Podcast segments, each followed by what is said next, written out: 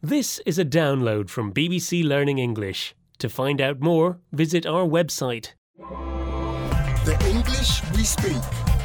from bbclearningenglish.com. Hi. Uh, Neil, Um, yeah? what are you doing? Oh, I'm just standing here. I'm. Actually, I can't remember why I came in here. You seem miles away.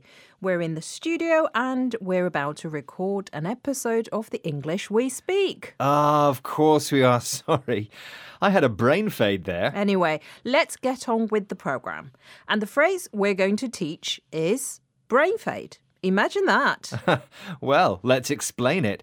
Brain fade is a slang term meaning a short period when you can't think clearly or remember things. For example, when you walk into a room and forget why you went there. That's a brain fade.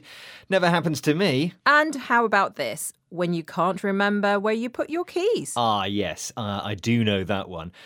Now you mention it, where are they?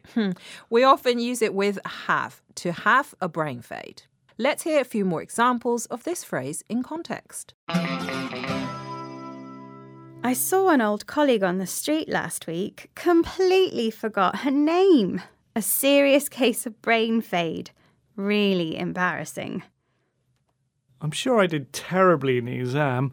I had a major brain fade.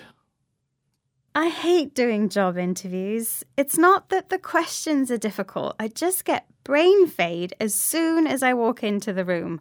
Can't even remember my own name. You're listening to the English we speak from BBC Learning English. The expression we're looking at in this program is brain fade. Neil?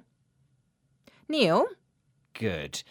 Uh, give me a second. What now? I took my glasses off while we were listening to those examples, and you know, I can't see them anywhere. Mm. Neil, Yes? they're on your head. Ah, that's a relief. Another brain fade, I'm afraid. I think I just need a good night's sleep. You do that. That's our phrase, brain fade. Let's hope we made it easy to remember. Bye. The English we speak. From the BBC.